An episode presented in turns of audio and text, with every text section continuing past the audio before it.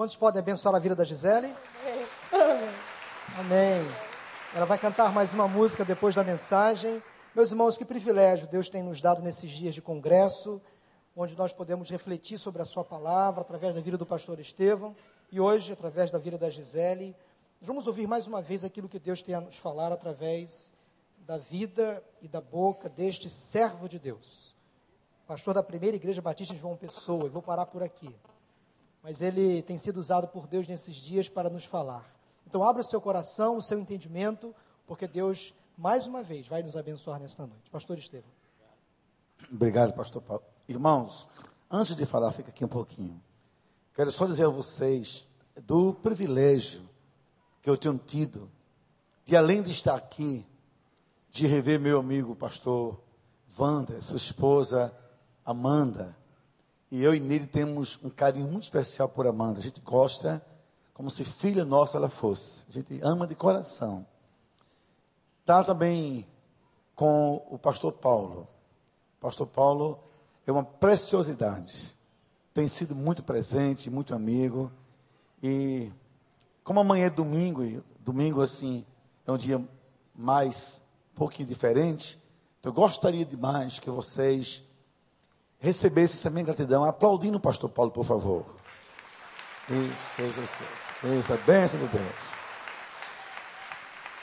Pastor Wanda e vocês têm uma preciosidade. Eu só não levo para uma pessoa porque o passe é muito a cara, eu não vou pagar não, de jeito nenhum. Na verdade, porque não posso. Vamos colocar, por favor, na tela a, a imagem principal dessa noite. Vocês não estranhem eu estar sem Bíblia. Na verdade, eu só estou, estou sem papel. A Bíblia está aqui, viu? Não estou pecando, não, fiquem tranquilos. Agora é a Bíblia digitalizada. Meus irmãos, hoje à noite, nós vamos retomar onde eu parei ontem. Porque, embora vocês, com muita atenção, eu, a gente sente o momento de parar. E é melhor parar e ouvir, pastor, por que parou? Do que, não para não, não é possível. Mas nós vamos retomar, para encerrar essa visão. Amanhã pela manhã, atenção homens e mulheres. Amanhã pela manhã, eu vou falar sobre um tema que eu fui convidado a escrever. Minha igreja já ouviu, mas uma formatação especial, vocês são o primeiro depois do que eu refiz e já encaminhada para publicar. De forma específica para nós homens, mas só pode ser entendido e ouvido no completo com as mulheres de lado. E os filhos também. O tema será esse: o ministério sacerdotal do homem, pai, marido e cidadão. Amanhã de manhã. E amanhã à noite eu quero encerrar, saindo um pouco, de manhã eu encerro tudo sobre família, que eu me propus a falar. E à noite continuo, mas abrindo um pouco mais o leque. Eu vou falar sobre como vencer o mal sem negociar a alma. Amanhã à noite. Agora, a gente viu ontem que família não vem pronta, se constrói. Aliás, é o nosso tema desde quinta-feira. E eu digo assim: minha família não está pronta, está em construção. Tanto a minha quanto a sua. E quando a gente, a gente tem essa visão bíblica de que é um projeto de Deus, que depende também de nossas mãos desse projeto, nós somos operários. Vimos ontem à noite que Deus conta conosco. E nós terminamos ontem com essa visão de que como construir uma família saudável. Família é lugar de esperança e vida. Como? Ontem eu comecei, vou só retomar para aprofundar de onde eu parei, ok? Mas antes, queria fazer uma oração. Vamos ficar em pé todo mundo? Vencer o frio. Interessante, né? Eu moro no Nordeste há muitos anos. E cidades como João Pessoa, Natal, Maceió, têm a bênção de terem belíssimas praias urbanas. Sobretudo João Pessoa, Aracaju e Maceió. Natal um pouco mais afastado. E uma brisa gostosa. e clima bem tropical mesmo. Mas eu nunca esperei passar frio no Rio de Janeiro. Já estive passando frio com meu irmão em São Paulo, né? Tanto que eu vou para São Paulo nesse mês, já leva um kit, kit do, kit do frio. Agora, no Rio de Janeiro, me frustrei, gente. Me frustrei. Porque eu coloquei na mala bermuda, tênis, short de praia. A Wanda diz, aqui a gente não usa paletó, fica à vontade. Mas, na verdade, isso não, não é um blazer. É um casaco nordestino. Para dar um jeito, não é possível. Mas que benção, que benção. Vamos dizer comigo junto. Família. Ah, não, todos. Um, dois, três. Família não vem pronta. Se constrói. Só vocês. Por isso, vamos agora trazer para o nosso cotidiano, para os corredores da nossa vida. Você vai dizer assim: minha família não está pronta, está em construção. Pois é, falta o acabamento, os reparos, os retoques, quem sabe algumas reformas, por que não? não é? Vamos orar, por favor. Senhor, obrigado, que estamos aqui, Senhor. E obrigado porque nós cremos que família é projeto do Senhor. Nós, Senhor, cremos que nós estamos nas mãos do Senhor para esse projeto que o Senhor realiza por nós e em nós. Ó oh, Deus, obrigado por essa igreja que cuida de famílias, que tem foco em família, ó oh Deus. Obrigado por esse congresso, Senhor, e pelo privilégio que eu tenho de estar aqui falando, que muito enriquece e honra a minha vida. Então, Pai, abençoe esse momento, que é teu momento. Dá que teu Espírito flua em nosso meio de tal maneira que quem fala e quem escuta, juntos, ouçamos a tua voz e melhoremos nossa vida dentro de casa. Abençoa a mim, minha mente e meus lábios. Em nome de Jesus. Amém. Pode sentar, queridos.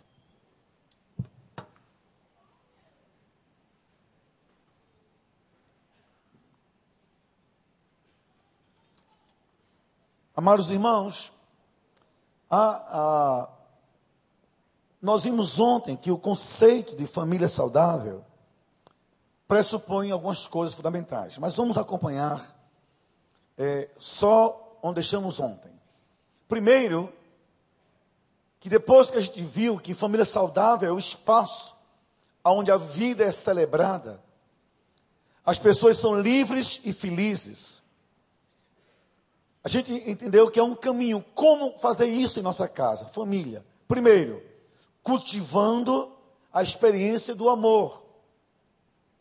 E nós vimos ontem isso, que a vida em família não pode prescindir do amor sob nenhuma hipótese. Vamos ver por que daqui a pouco. Agora, o amor pode estar variando entre os poetas, aí um amor meio de devaneio, meio utópico e meio lírico. Mas o amor é um sentimento que sai da poesia, encarna-se em nós se realiza em nós. Nós vimos ontem que quando você entende isso, é verdade o que Paulo diz: o amor, sobretudo na família, tudo sofre, tudo crê, tudo espera, tudo suporta, jamais acaba. Nós vimos então ontem que ele tem suas formas de se manifestar. Ele nasce do coração de forma metafórica, é claro. Primeiro, através do cuidado, do serviço, da atenção, da lealdade, do compromisso e da dedicação. Por que eu coloquei isso? É claro que isso não esgota o amor, mas eu falo sobre a vida e família. Porque sem cuidado, abre-se um, uma brecha para se questionar o amor. Uma das expressões primeiras do amor é o cuidado. Nossa cultura Olhe bem para mim, por favor, para entender isso. Uma cultura hedonista, de raiz grega. Hoje é uma cultura completamente sensualizada, erotizada. E essa forma de ser cultura ocidental habita o nosso inconsciente de, gente, de, de vida. esse inconsciente cultural habita em nós. Então a gente, quando pensa em amor, pensa muito nessas categorias, bem, digamos, de Hollywood. Tem que ter beijo, abraço, essas coisas. É tanto que fazer amor em nossa cultura quer dizer prática sexual. Agora, amor primeiro é cuidado. Pode haver sexo e não haver amor. Pode haver beijo, abraço e não haver amor. Onde não há cuidado, não há amor. Denuncia, estamos carentes de amor. Todo pai que ama, cuida dos filhos, ainda que os filhos o façam sofrer, mas tem que ir lá, é o filho. Na minha igreja, um diácono teve a tristeza e depois a coisa foi, foi mais grave, porque implicou em luto. De ligar para mim de madrugada, chorando. Um filho adolescente preso de madrugada por uso de drogas. Pastor Estevam, o que é que eu faço? Vamos buscar seu filho. Pastor, eu não aguento, pastor. Vou perder. Você não vai perder, você vai comigo. Eu sou o pastor e você é o pai. Eu não vou fazer o que você tem que fazer. Eu sou o suporte. Você é o pai. Abraça seu filho, beijo na cadeia, leva para casa, conversa com ele em casa. Não despreze, porque nesse estado. Ele foi fazendo isso comigo, sofrendo, mas teve que fazer. E depois, infelizmente, eu e ele sepultamos esse garoto que morreu num acidente de moto também embriagado. Mas cuidado.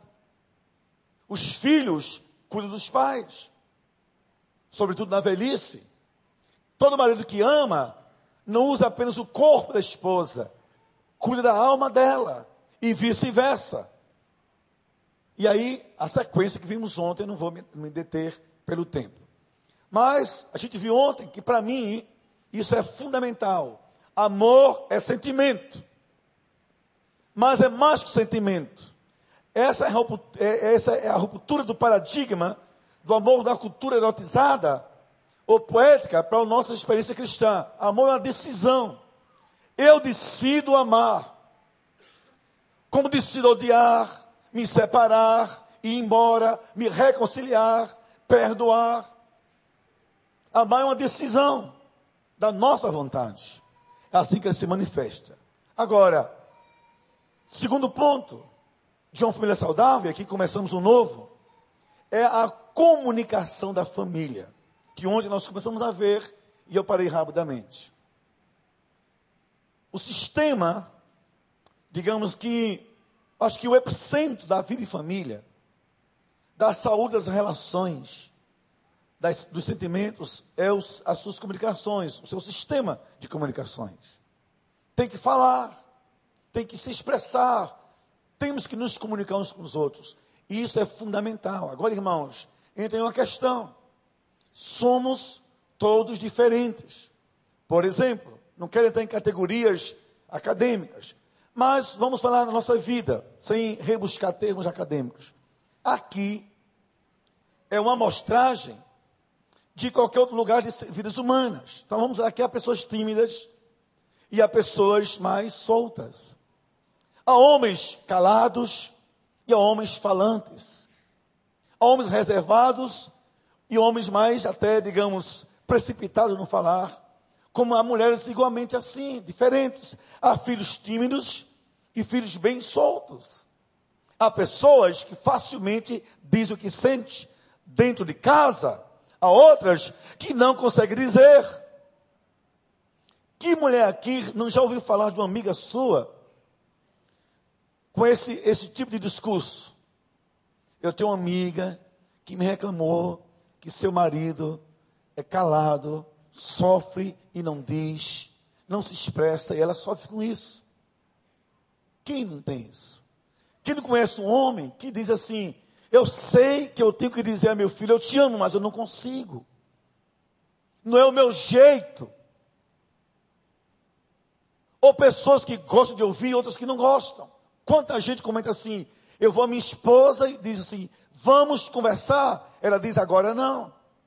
Há pessoas que fogem sempre do diálogo, porque de alguma forma o diálogo nos, nos expõe. nos obriga a ocupar espaços dos quais a gente foge constantemente. Homens do mesmo jeito. Então, quando eu falo sobre comunicação, eu sei que não é fácil. Eu disse ontem a vocês, por natureza, eu sou um ser mais introvertido. Por natureza, eu tendo a me calar. Por natureza, eu gosto de escrever, expresso o que eu sinto, geralmente, escrevendo ou falando. Minha mulher é o oposto do que eu sou. Por natureza, ela é extremamente comunicadora e comunicativa. Ela diz, conversa agora, pode ser de madrugada, de manhã. Ela não dorme com problema. Às vezes, ser pastor, eu passo meses com problema. Para escolher a melhor hora de falar sobre aquilo. Não é fácil, somos diferentes. Mas uma coisa é certa: não há família saudável sem que ela aperfeiçoe seu sistema de comunicação intrafamiliar. Marido, esposa, esposa, marido, pais e filhos, filhos e pais. E numa casa onde há uma sogra, então aí ela realmente deve ficar calada o tempo todo mesmo. Por favor, que aí isso não é bíblico. Claro que eu estou só brincando. Ah, nós vimos então quatro características é, da comunicação em família. Vamos ver comigo juntos? Ela é como? Ela é cons. Só vocês, vamos lá. Ela é fortalecedora, abençoadora e facilitadora. Na hora que você expressa sentimentos, você constrói pontos para o futuro, pontos sobre dificuldades. Ainda bem que você me falou. Vou lhes dar um exemplo pequeno. Em João Pessoa, no meu ministério, uma médica da minha ovelha, ou do meu, uma ovelha minha, então, do meu pastorado, ela des, descobriu-se com. No início eram nódulos nas mamas. Depois evoluiu para câncer mesmo. E essa senhora, sendo médica, sabendo dos riscos disso, quando percebeu, se calou. Ficou com medo. Mas câncer é câncer, doença é doença. Vai evoluindo de dentro para fora. Chegou um ponto em que ela teve que fazer um exame. E ouviu o diagnóstico não só é maligno, mas já contaminou outros órgãos. Aí ela vai fazer a tirar a mama, cirurgia de reconstrução da mama. E ouve da própria médica assim: por que você não falou isso? Aí vem o marido, filha, como é possível? Quase 20 anos casados, você não me diz que estava suspeitando de uma doença dessa. Por quê? Ela se cala. Depois ela confessa a, numa terapia e permite esse testemunho para a igreja após a reconstrução é, plástica da sua mama. Porque tinha medo de que se o marido soubesse que ela teria que arrancar uma mama, isso afetasse a vida sexual deles, a libido dele, a relação entre os dois.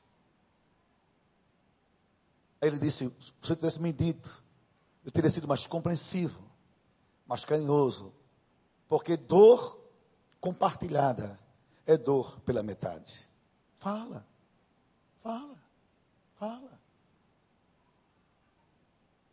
Cada esposa tem que entender isso, fala. Cada marido fala, abre o coração. Nós pais, nossos filhos, tem que falar. É também fortalecedora. Porque quando você conhece alguém, você solidifica a relação com esse alguém. Veja bem, a fala é expressão da nossa alma. Nós nos revelamos quando falamos. Por isso que os psicólogos e os analistas começam pela nossa fala. Escuta o que a gente tem a dizer. Porque quando você fala, você se revela. E ao se revelar, suas verdades aparecem, como também as inverdades. Trabalha as inverdades e se fortalece nas verdades. Verdade fortalece a gente, ela liberta a gente. Então é bom saber: isso me chateia, isso me magoa, isso me machuca, eu não gosto desse seu jeito. Por exemplo, é possível que às vezes o casal vai a um restaurante ou qualquer lugar social e qualquer discussão, digamos assim, porque somos pessoas diferentes, marido e mulher, têm opiniões diferentes. Mas às vezes, ao fazer isso, externar, parece um casal brigando contra si mesmo. Um desmentindo o outro. Um dos dois tem que dizer: Olha, quando eu faço isso, saio. Eu dou uma opinião em você, me desmente. Isso me machuca, magoa. Por favor, faça mais isso. Vamos falar sobre isso em casa. Até dizer isso, talvez isso fosse repetindo. E feridas não curadas são feridas que infeccionam. Feridas infeccionadas adoecem todo o organismo. Como poderiam ser curadas só naquele ponto no início? Fala. Fala. Sobre tudo mais na vida. Quantas vezes em casa eu tive que pedir a opinião de Neide. Neide, o que é você achou sobre isso?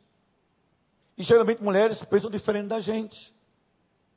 E a gente, homem, tem medo da opinião delas só porque vai ter problema. Você gostou? Mais ou menos. Quantas vezes eu preguei, eu me empolguei com a pregação. E meu ego doente, imaturo, no início do meu ministério, dizia assim: Puxa vida, Estevam, você é o cara, cara. Você pegou bem demais. O que, é que você achou, Neide? Demorou demais, a metade da igreja estava dormindo. Isso desconstrói a gente. Qual a tendência natural? Não falar mais. O que é maturidade? Quem sabe?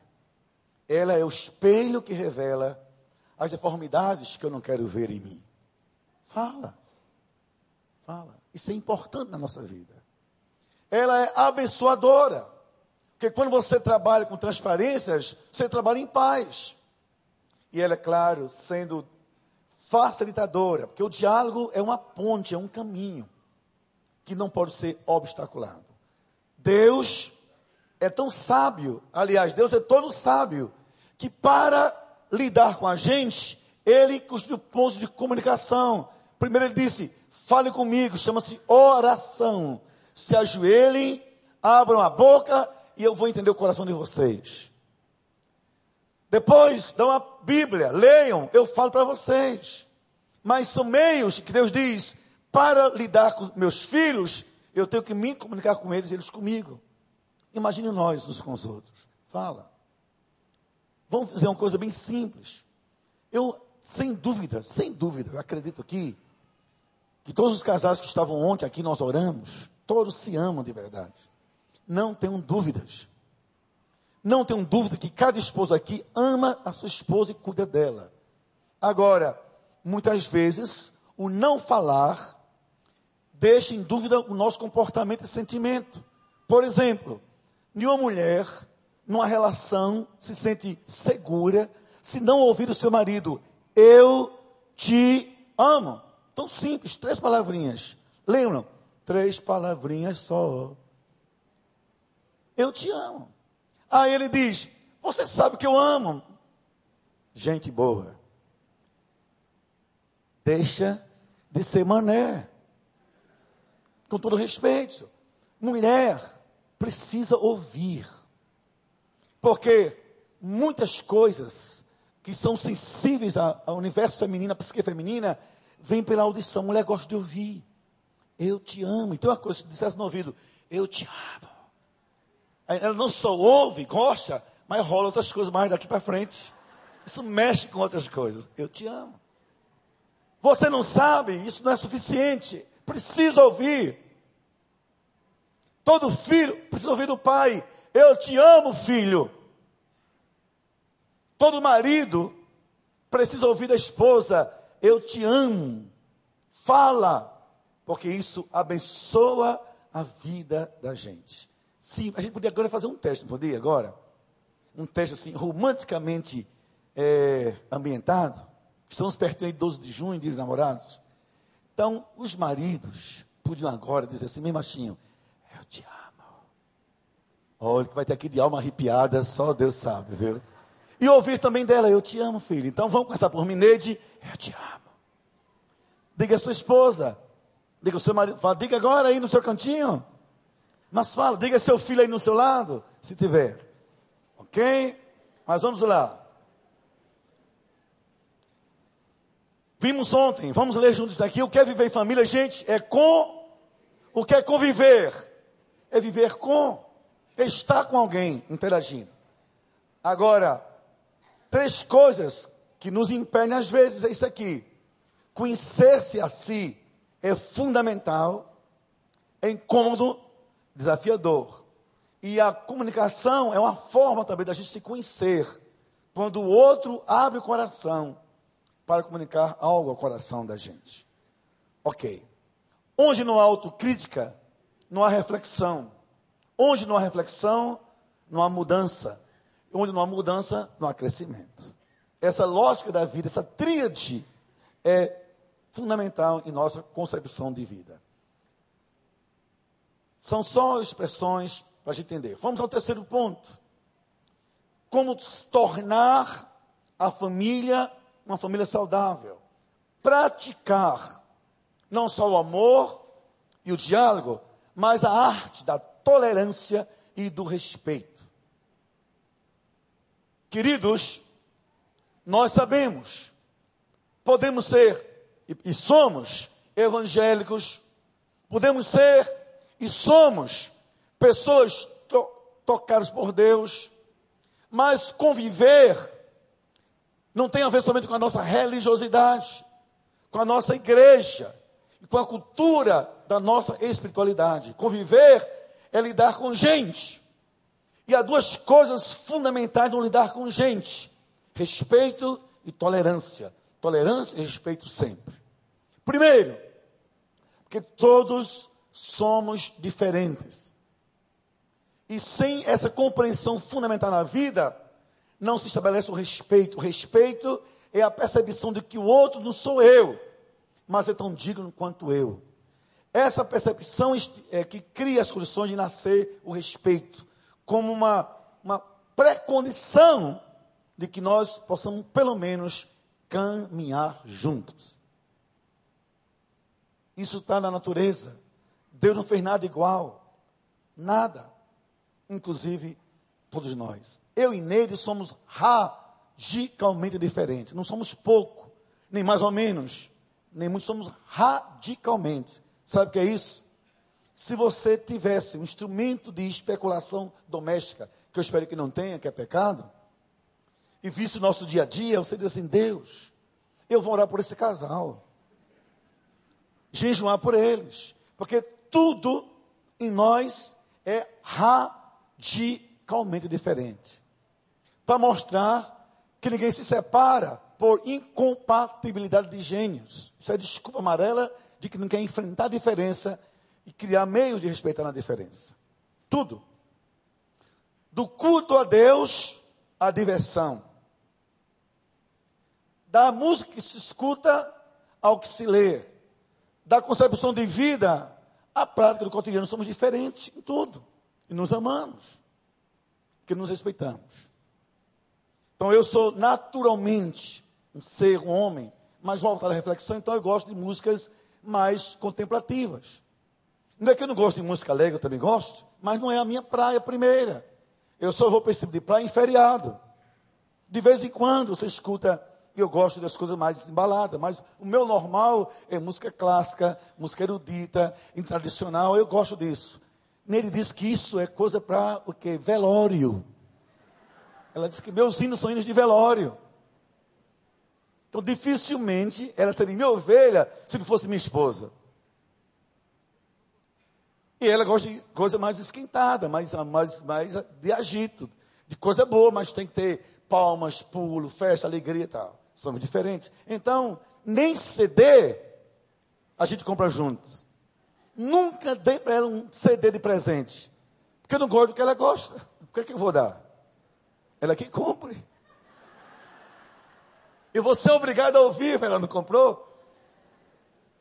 Ai, gente. Comida. Todo casal curte alimentação. Ela é nutricionista, então ela tem assim uma atração para o mato. Se Neide não fosse minha esposa, seria um agente do Ibama. Trabalha com essas coisas ambientais, que ela gosta de ver na mesa. Tem que ter salada, verdura, folha e sabe tudo. Gente, pelo amor de Deus. Eu fico sonhando com uma pequena suculenta pingando assim. Na minha casa não entra o que eu gosto. Eu fico, feito menina assim, mal criado. Quando eu viajo, eu digo assim: Deus, obrigado, é agora ou nunca. Aí eu compro assim uma linguiça, uma salsicha, um bacon. Que em casa nem entra isso. Nem compra para me agradar o paladar, nem compra. Ela disse que presunto, está dizendo, presunto, é coisa do IML, que já morreu. Mortadela é morte dela, ela não compra. E eu fico assim, meu Deus. Gente, isso é mínimo. Ah, queridos, mas nos respeitamos. Nem ela tem que ser como eu, nem eu tenho que ser como ela. Respeito. Tolerância, porque nós somos falhos. Olha, queridos, eu lhes confesso. Durante muitos anos, eu fiz muito mal a minha mulher e meus filhos. Não que, que eu tenha uma índole má, mas por minhas inseguranças no início do casamento, eu era muito radical em muitas coisas. Eu exigia deles, da, dela e dos filhos, sabe, quase que uma prática pastoral doentia. E eles viviam muito mais para me agradar pelo medo de me constranger. Até que eu entendi, e foi terapia para entender isso. Você é um ser humano portador de virtudes e defeitos. Até você morrer, alguns defeitos vão ser tratados, outros não. Você talvez leve para o túmulo. Virtudes vão aparecer, vão desaparecer, cresça. Mas entenda, seres humanos são assim, quaisquer que sejam eles, portadores em potencial de virtudes e defeitos, porque a gente não se trata e exige que os outros se tratem que a gente não se tolera e não tolera os outros também. Aí a gente vai aprendendo, tolerar. Falhou? Tudo bem. Vamos construindo de forma madura caminhos de convivência. Perdoar, recomeçar, tocando a vida para frente e saber, ela errou, eu também tenho erros. Ele falhou, também tem minhas falhas. E talvez meu filho seja assim por culpa minha. Talvez minha mulher seja assim por culpa minha, etc. Minha filha, não sei, mas uma coisa a gente sabe: sem respeito e tolerância é impossível construir uma família saudável. Pode estar casado, pode estar casada, pode estar na igreja, não perder cultos, pode estar juntos na igreja, em ministérios, mas em casa vão viver relações tensas e às vezes patológicas, isto é, adoecidas. Vamos lá, queridos. Conviver. Vamos ler comigo juntos para a gente não se cansar? Digam lá.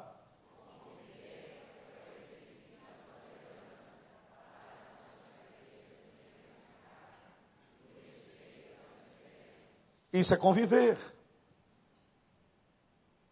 Obrigado.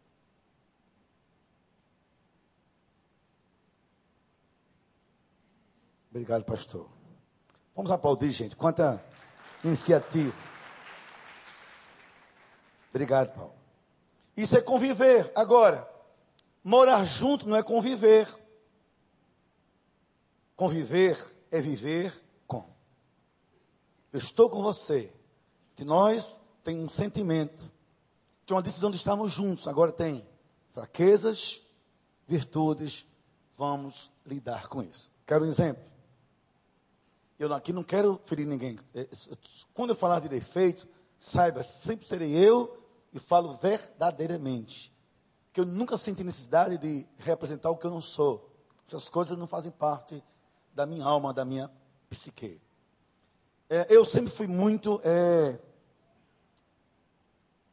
muito exigente na questão de limpeza, a questão de estética e a questão de detalhes mínimos. Então, o meu ser homem dentro de casa era assim. Nenhum móvel podia ter uma sombra de poeira. Nenhum quadro podia estar fora da estética. As cores têm que combinar. O banheiro tem que estar limpo. Nada fora do lugar. Então eu sempre fui assim. Esse é meu jeito. Só que fazer minha mulher ser assim eu adoecia a alma dela. Porque ela sendo também organizada e limpa, mas não era no limite que eu queria para mim mesmo. Nossos limites fazem bem ou mal a gente mesmo, não pode afetar os outros. As regras são coletivas, mas os limites são individuais. Então a mulher não pode viver se perguntando: meu Deus, será que ele vai reclamar ainda? Quando ele chega, ela fica: Jesus, fecha os olhos dele, depois revela a mim. Não pode. Você estragou a noite de amor, de conversa, de papo, porque a toalha estava fora do lugar. Porque lá no canto da sala, perto do abajur, estava o sutiã bege pendurado. E aí, sem motivo de uma guerra quase, sabe, palestina-israelense, não dá. Era o meu jeito. E o meu jeito, até que alguém disse a mim um dia: Você, pastor, está adoecendo a sua família. Seja mais tolerante. Isso é conviver. Eu fui abrindo mão, foi pior. Porque na hora que eu abri mão, tudo bagunçou. Agora, é, todo lugar é lugar de botar as coisas. mas a essa altura não posso mais nem reclamar, que eu mesmo relaxei. Vamos lá. Essa tolerância só vai se dar em três momentos. No, primeiro, olhe bem para cá, porque isso aqui é sério. Se nós formos capazes de exercitarmos a experiência do perdão. Perdão é com amor. Perdão se aprende, perdão se pratica, porque se decide praticar. Não é fácil perdoar. Se disser, eu digo, está mentindo. Porque perdoar significa trabalhar com outro com a ferida que causou em mim. E aquilo que dói na gente, não dói nos outros, dói na gente. Por isso que você escuta de pessoas, não é com você, não foi com o Senhor, é claro. Mas o fato de perdoar independe de nossas, nossos milindres pessoais. É uma decisão. Não há como viver em casa bem sem o perdão com prática quase que diária. E perdoar significa realmente passar por cima daquilo. Não é esquecer. Perdoar e esquecer, isso é coisa de adolescente apaixonado com aqueles livrinhos de colegial. Perdoar e esquecer, isso não existe. Esquecer, esquecimento tem, tem outro nome. É uma doença da memória. Que vem mais com a velhice. Perdoar significa poder até lembrar, sem que isso doa mais dentro da gente. Superou. Superou. Segundo, recomeçar. Porque perdoar é dizer, eu te perdoo. Mas a partir de hoje, quando você, ah, você assim, elabora e você determina metas, marcas negativas, você faz mal a você e seu projeto família. Quando eu digo, olha, eu perdoo, mas a partir de hoje, nessa casa, a cantiga vai mudar. Você apenas fossilizou o perdão, congelou ali, mas aquilo ali vai fazer mal sempre, porque aqui é um marco. É uma estaca negativa na construção do muro, da cerca, da base da família. Não pode. Então, como é que eu perdoo em casa? Recomeçando. O filho errou, vai buscar o filho e recomeça a relação nova, pai e filho, a partir do erro, da superação dessa dificuldade. Papai vai te ajudar a vencer isso. Não passou no vestibular? Perdeu um concurso? Perdeu o ano? Acabou o namoro? Acabou o noivado? Descobriu o filho está bebendo? Está fumando? Vamos trabalhar a partir disso, uma nova relação, recomeçando a relação pai-filho para construí-la de forma mais próxima, mais saudável. Também marido e mulher. Às vezes, graças a Deus que nós somos evangélicos, isso é mais esporádico. E que Deus nos mantenha totalmente longe disso. Mas às vezes até na questão da sexualidade. Há um erro de um dos dois. Dizer que eu perdoo só para não se separar. A partir de hoje, você não sai mais de casa, só sai comigo. A partir de hoje, não faço mais amor. A partir de hoje, começa a negar não perdoou. Construiu um monumento à dor. O monumento lembra a dor. e a revive a cada vez que a gente contempla. Não pode. Perdoar é superar a dor e viver sem o seu fantasma. E depois a reconciliação é a tentativa de recomeçar sem que aquilo nos machuque mais. Olha, queridos, eu sei que é difícil, mas é assim que Deus trata com a gente. E Ele é Pai, nós somos filhos, somos família no coração desse Deus. O tempo todo Ele perdoa, recomeça e reconcilia, o tempo todo, até Jesus voltar a gente primeiro. Ou não é assim, por aventura? Vamos lá. Leiam sobre o perdão. Olha que casal simpático. Acabaram de sair de uma escola progressiva. O que é que diz o perdão? Vamos ler todos juntos? Nos liberta dos ressentimentos e das mágoas geradas nas relações familiares. Porque família é isso aí. É uma abertura a possíveis atritos. Viver no passado é viver com a alma doente e ressentida. A reconciliação, o que é que diz? Leiam aí, por favor. E reconstrói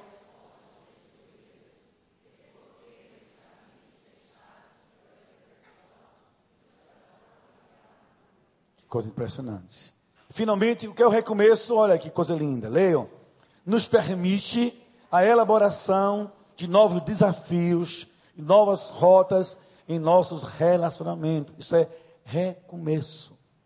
Dá vocês um exemplo prático para a gente continuar. Eu disse a vocês na primeira noite. Vocês já sabem que eu disse isso antes, e meu irmão Eli aqui pregando talvez tenha dito. Nós, nossa família, vivemos o luto duas vezes. E como eu disse ontem, há um tipo de dor que só quem sente de verdade é coração de mãe. Nem marido, nem pai, nem irmãos. Mãe. É a dor do luto. E quando o meu irmão primeiro morreu, o quarto dele era o túmulo da minha própria mãe. As lembranças, as roupas. Ele era adolescente, 16 anos. Os sonhos, os detalhes. Minha mãe sofreu como nunca. E o pior, a dor nos arrasta para perto de si. Com a dor é traiçoeira. Ela alimenta-se dela mesma, quase que uma espécie de autofagia. Por isso que a dor lhe leva à depressão, a lembranças, aquele retrato que você não rasga, aquela roupa que você não dá, aquele, aquele, aquele sofá que você não vende. Sem entender que aquilo são formas da dor se alimentar de si mesma e nossas lembranças sofridas. Aí nós nos reunimos. Espera aí, vamos recomeçar a vida, mãe. Perdemos um irmão.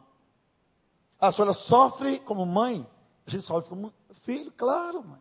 Agora, lhe ver morrendo dentro de casa, no mausoléu de lembranças mórbidas, não dá, mãe. Vamos recomeçar a vida. Nos mudamos. Ao nos mudarmos, criamos uma ponte, onde a gente vai ver agora irmãos, pai, filho, mãe filhos, sem estar vendo aquilo que nos lembra o sofrimento. Nunca esquecemos nosso irmão. Mas teremos no caminho os marcos que nos feriram demais. Recomeçando. Às vezes o casal, a família muda de lugar, de apartamento, muda de hábitos. Não há problema, mas é um recomeço. Que não pode é empancar na dor ou sufocar-se na própria dor que você finge que não existe. Recomeçar é isso. Construindo pontos para novas formas de relacionamentos. Vamos lá. Olha como é simples, né? Ler, vamos ler juntos o, o, versículo de baixo, o de Colossenses, comigo todos juntos, vamos? Suportando-vos.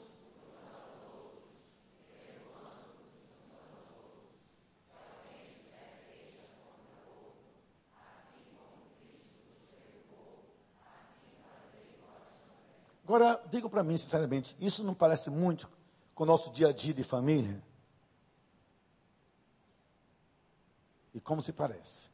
Finalmente, a gente constrói uma família saudável, vivendo o amor, mudando, melhorando comunicação, respeitando e tolerando, e agora, olha, cultivando a espiritualidade.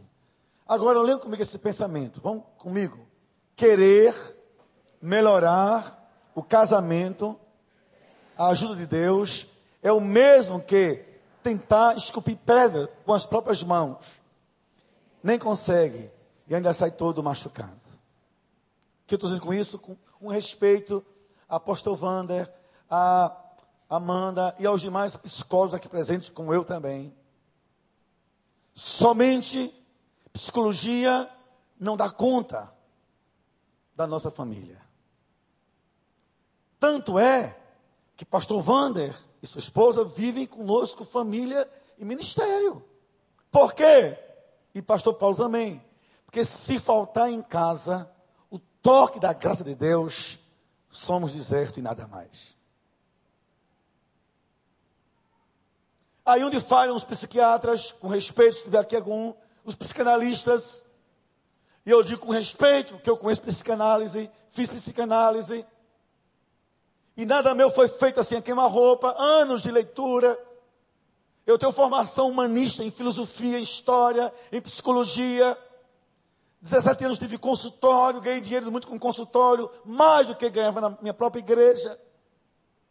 E porque falhou esse projeto ocidental de clínica? Falhou que você esgota o drama humano, os dilemas humanos da família, os atritos, em fórmulas, é, formas de consultório, em fórmulas, sabe, de pensadores.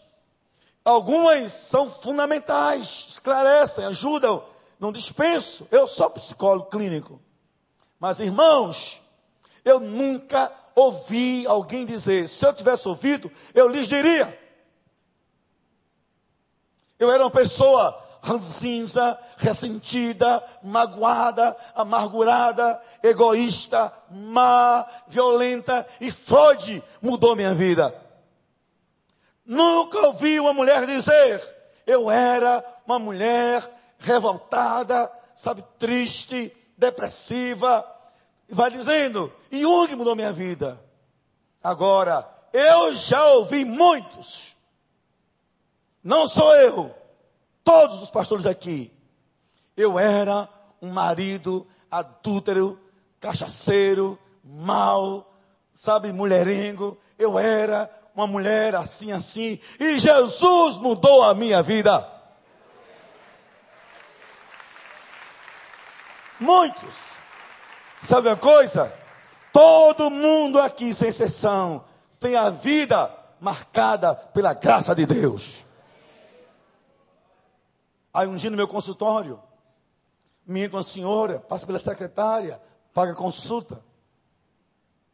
Entra na minha sala, para o meu espanto, minha ovelha. E eu fiquei assim, sem jeito, eticamente, fiquei muito confuso.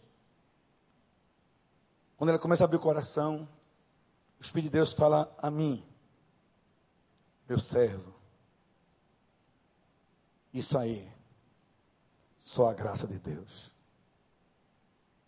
Aí eu me levantei, sem que ela soubesse. Ela veio para eu tratar dela.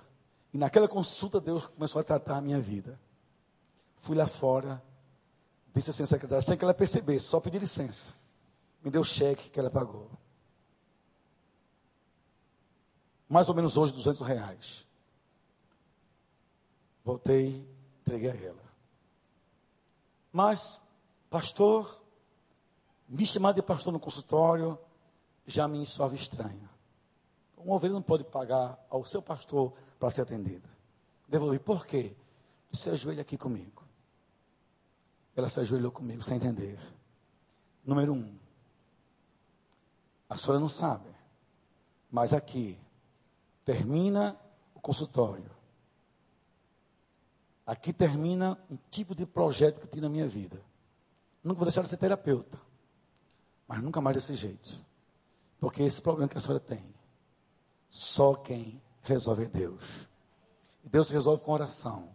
Eu não vou pagar, não vou receber dinheiro para orar para uma ovelha minha. Ali me ajoelhei com ela, eu orei trouxe para a minha igreja o meu consultório. Meu gabinete é um gabinete de consultório. A estrutura física é de uma clínica. Atendente, triagem, e na terça-feira à tarde eu atendo de duas da tarde, geralmente às nove da noite. como clínico pastor, e eu disse assim na universidade: o Conselho de Psicologia me recriminou. Disse: eu não me importo, mas eu quero ter o direito de orar porque me procura. E não vou lhes negar o direito de buscarem para isso a graça de Deus. Por isso, com todo respeito a mim e a você, não adianta nossos cursos, currículos, no que nós achamos, nossa autoimagem, nossos pressupostos, nós nunca seremos bons pais, bons maridos, bons filhos, bons cônjuges, boas pessoas em casa, a não ser que em casa você cultive a presença do Senhor Deus. Tentar melhorar por conta própria. Eu mesmo quis esculpir pedra com as mãos, nem consegue. Ainda sai todo machucado, sangrando. Porque há coisas em nós que só Deus para nos socorrer, para nos fazer ver, nos tratar, nos transformar. Ou não é assim, gente? Ou não é assim, gente? E eu queria terminar com essa última palavra. Já que estamos construindo, agora tem que ter como ajeitar aquela base, como fortalecer seu casamento e proteger sua família. Porque família é lugar de vida e vida tem que ser protegida o tempo todo. Por isso, que ninguém coloca nada em casa sem primeiro colocar o telhado, para proteger o que se vai colocar. E Deus é a cobertura das nossas vidas. Então vamos lá. Primeiro, cultive os bons sentimentos. Cuide do coração. Há um coração, vou, vou quase que, não sei se é redundância, ou se é pleonasmo, ou se é erro grave mesmo, mas vou dizer no limite do, do tudo que é possível ser analisado. Mas ao coração cardiológico, físico, e ao coração, sabe, afetivo. Isso desse que eu falo. Cuide do coração. Coloque uma esteira dentro de casa para sentir pulso dessas relações. O que é que eu sinto quando meu filho chega em casa? O que é que eu sinto quando minha mulher me toca? Meu marido me toca? O que é que eu sinto quando estamos juntos? Cuide disso. Dos sentimentos. Gente, família é sentimento. É sentimento. É sentimento. Quando a gente perde alguém, tudo que tem a ver com aquele alguém fica sem sentido. Porque sentimento é que faz diferença. Então, proteja e cuide dos sentimentos. Isso é pri prioridade. Porque estamos aqui, é porque somos batistas, sim ou não? Claro que não. Porque somos bonzinhos, sim ou não? Sabe por quê? Porque Deus nos amou primeiro. Só estamos aqui por causa do amor de Deus para conosco. Não há nenhum nós mérito. Só estamos aqui porque Ele nos amou em Cristo. Senão, aí nós, aí de nós, aí de nós. Segundo, mude o seu comportamento. A vida é praticidade. Praticidade. E nada muda sem que a gente mude atitudes nossas. Vigie suas atitudes, porque nossas atitudes podem em casa soprar brisa, como também podem em casa provocar incêndios. Atitudes. Atitudes são coisas práticas. Isso é como igreja. Gente, eu sou, na minha igreja, é claro, meio mal criado. Meio assim, às vezes até, não vou dizer deselegante, mas sou duro. Por exemplo, se disser a mim, uma ovelha minha, que ama a minha igreja, que é a igreja dela também, que ama a mim como pastor, ela for uma pessoa ausente da igreja, não for dizimista, fiel, não tiver ministério, não for cooperante, se nas minhas campanhas da igreja ela for ausente, sempre desculpas, eu digo assim, eu sou muito sincero, você está mentindo. Não creio nisso. a pessoa responde: Quem é o Senhor para saber meu coração? Não, não sou ninguém, mas suas atitudes revelam seu coração. Eu sou terapeuta. Nossos atos dizem que nós somos. Então, ama a igreja, muda atitude, frequente os cultos, se envolva, contribui, coopere, ore, participe. Eu creio no seu amor. Caso contrário, você frequenta então, meça as suas palavras. Mesmo assim, em casa. Muda atitude. Casa feliz. casamento diferente, família reconstruída, atitude é só ouvir um congresso, não é só vir para cá. Diga, eu vou mudar. Forma de tratar, de ser, de falar, sabe, de perdoar. Eu vou decidir. Isso vai melhorar a partir de mim. E quando fizeres, olha o texto aí, por palavras ou por obras, fazei tudo em nome do Senhor. Mas o de baixo é o lema da minha vida. Portanto, leiam aí. Tudo fazei vós também. Só um pequeno apêndice.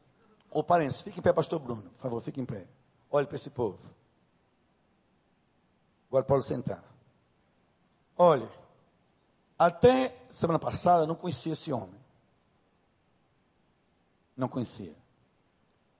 Eu vim, vim pregar aqui no Rio de Janeiro, numa igreja na Zona Sul, num evento de mulheres. Ele ouviu pelo rádio que eu viria. Ele é de João Pessoa. Ele é pastor aqui no Rio de Janeiro. Começando na igreja que vai ser grande, mas ele é pequena. Ele me manda um e-mail, dizendo, pastor, meu nome é Bruno, o senhor me conhece, Pelo menos eu lhe conheço, contou uma história. Deus o chamou para o ministério no culto da minha igreja. Ele disse, eu tenho um sonho, que o senhor viesse pregar na minha igreja. O senhor podia vir um dia antes pregar para mim? Nunca ouvi. Eu disse de início à minha secretária Sibeli, Sibeli, rasga esse negócio. Como é que eu vou pregar num pastor que nem sei quem é? Segundo, como é que eu vou pregar se eu não fui convidado assim oficialmente? Está pegando carona. Ele disse, não vou não. De noite em casa, Deus me inquietou. Sabe o que eu pensei?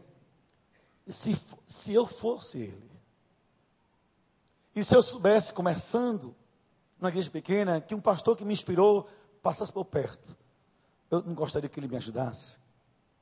Eu disse no outro dia, Sibeli, liga para ele, eu vou. Aí eu liguei para ele pessoalmente, nem deixei que ele ligasse. Quando eu disse, eu vou estar com você, ele quase teve um infarto. Quase que eu viria para o enterro dele. Seria ter terrível. Tá, e sabe por quê, gente? Isso, aquilo que você quer que seja feito por você, faça você também pelos outros. Isso muda a nossa vida dentro de casa.